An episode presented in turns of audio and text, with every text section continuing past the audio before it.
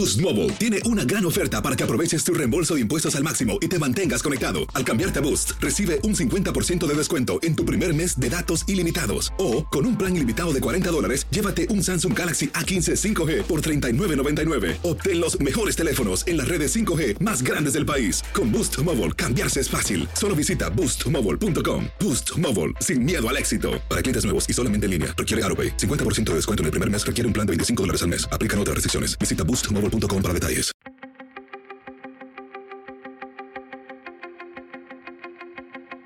Temas importantes, historias poderosas, voces auténticas.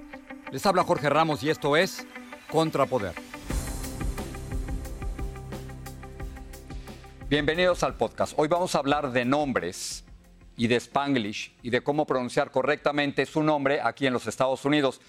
¿Cómo prefiere usted, Charlie o Carlos, Jorge o George, Rodríguez o Rodríguez. Todo esto surge porque la articulista del diario Los Angeles Times, Jean Guerrero, durante muchísimos años utilizó su apellido de una forma que sonaba más al inglés que al español. Pero mucho después decidió recuperar su nombre. Y así fue nuestra conversación. Jean, gracias por estar aquí con nosotros. Un placer, gracias a ti, Jorge. Tienes un nombre extraordinario. O sea, Jean Guerrero, un, un nombre de luchadora, de peleadora. ¿Por qué en algún momento dado te lo quisiste cambiar? Pues me empecé a decir Jean Guerrero así como de manera inglés eh, cuando era niña, porque fui a una escuela primaria, una escuela privada cuando tenía cinco años, donde nos prohibían hablar español. O sea, si si los maestros nos escuchaban hablar español, nos teníamos que quedarnos después de las clases y escribir I will not speak Spanish, o sea, no hablaré inglés 100 veces, nos castigaban. Entonces yo interioricé esta idea de que el español era romper las reglas, que, o sea, lo asociaba con la delincuencia y, y dejé de hablar español casi completamente porque quería quedar bien con mis, con mis maestras y en la casa mi mamá, que es de Puerto Rico, mi papá es mexicano, ellos me hablaban en español, pero yo respondía en inglés y, así inglés se convirtió en mi idioma principal y me convertí en Jean Guerrero, o sea, interioricé esta identidad angloamericana que mis maestros me, me impusieron. Y ese fue por mucho tiempo. Has tenido muchísimo éxito, por supuesto, en los medios de comunicación, actualmente como eh, editorialista en el, en el LA Times. ¿En qué momento, Jim, decides recuperar tu nombre, Guerrero, con R? Pues hubieron muchos momentos, cuando, o sea, habían como pequeñas semillas que se me sembraron, que me empezaron a cambiar esta idea. Ah, que, que, me entró cuando era niña. Ah, por ejemplo, cuando estuve en la secundaria leí un libro The Devil's Highway por Luis Alberto Urrea, que um, cuenta de, sí, muy, muy buen libro, que se trata de unas personas que, que mueren cruzando la frontera militarizada.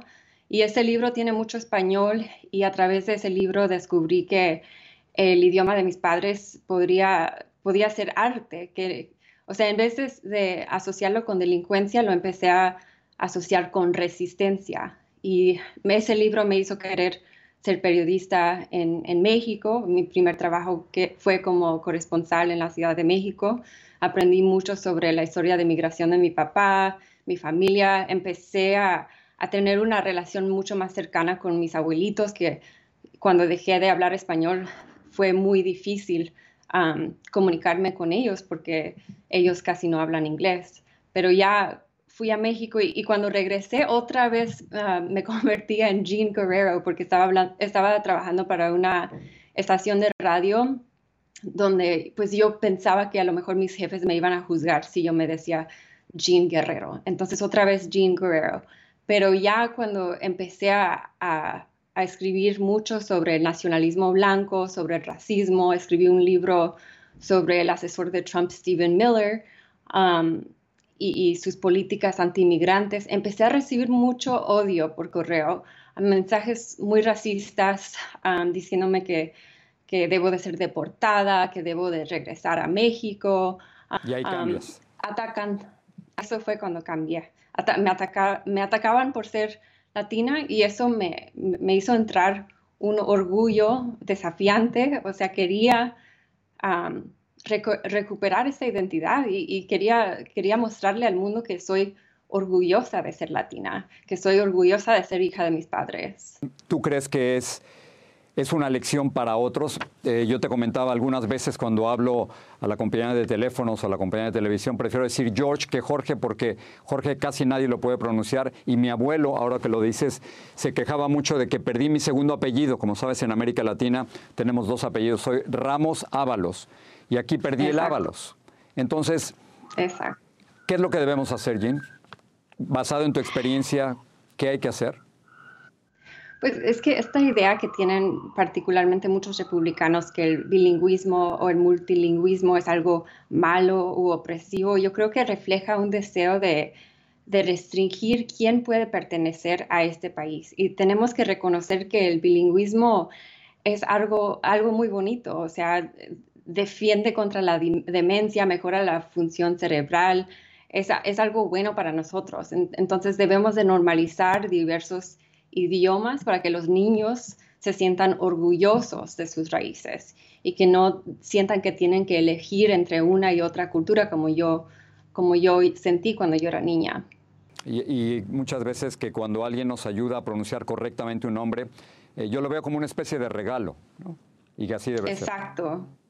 Sí, creo que en, en los Estados Unidos hay, una idea de que es como una carga, es muy difícil tratar de de, pronunciar bien los nombres, pero para mí lo importante es que algo, alguien haga el esfuerzo. O sea, yo entiendo que no todos van a poder decir Jim Guerrero, porque algunas personas que no hablan español no pueden decir eso, pero con tal, lo, importante es que, es que hagan el esfuerzo y, muestren ese respeto para las culturas de y los idiomas de los demás.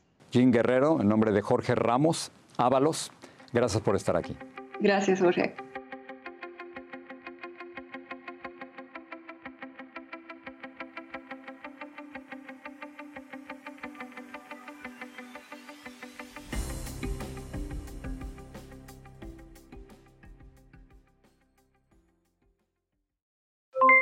Aloha mamá, ¿dónde andas?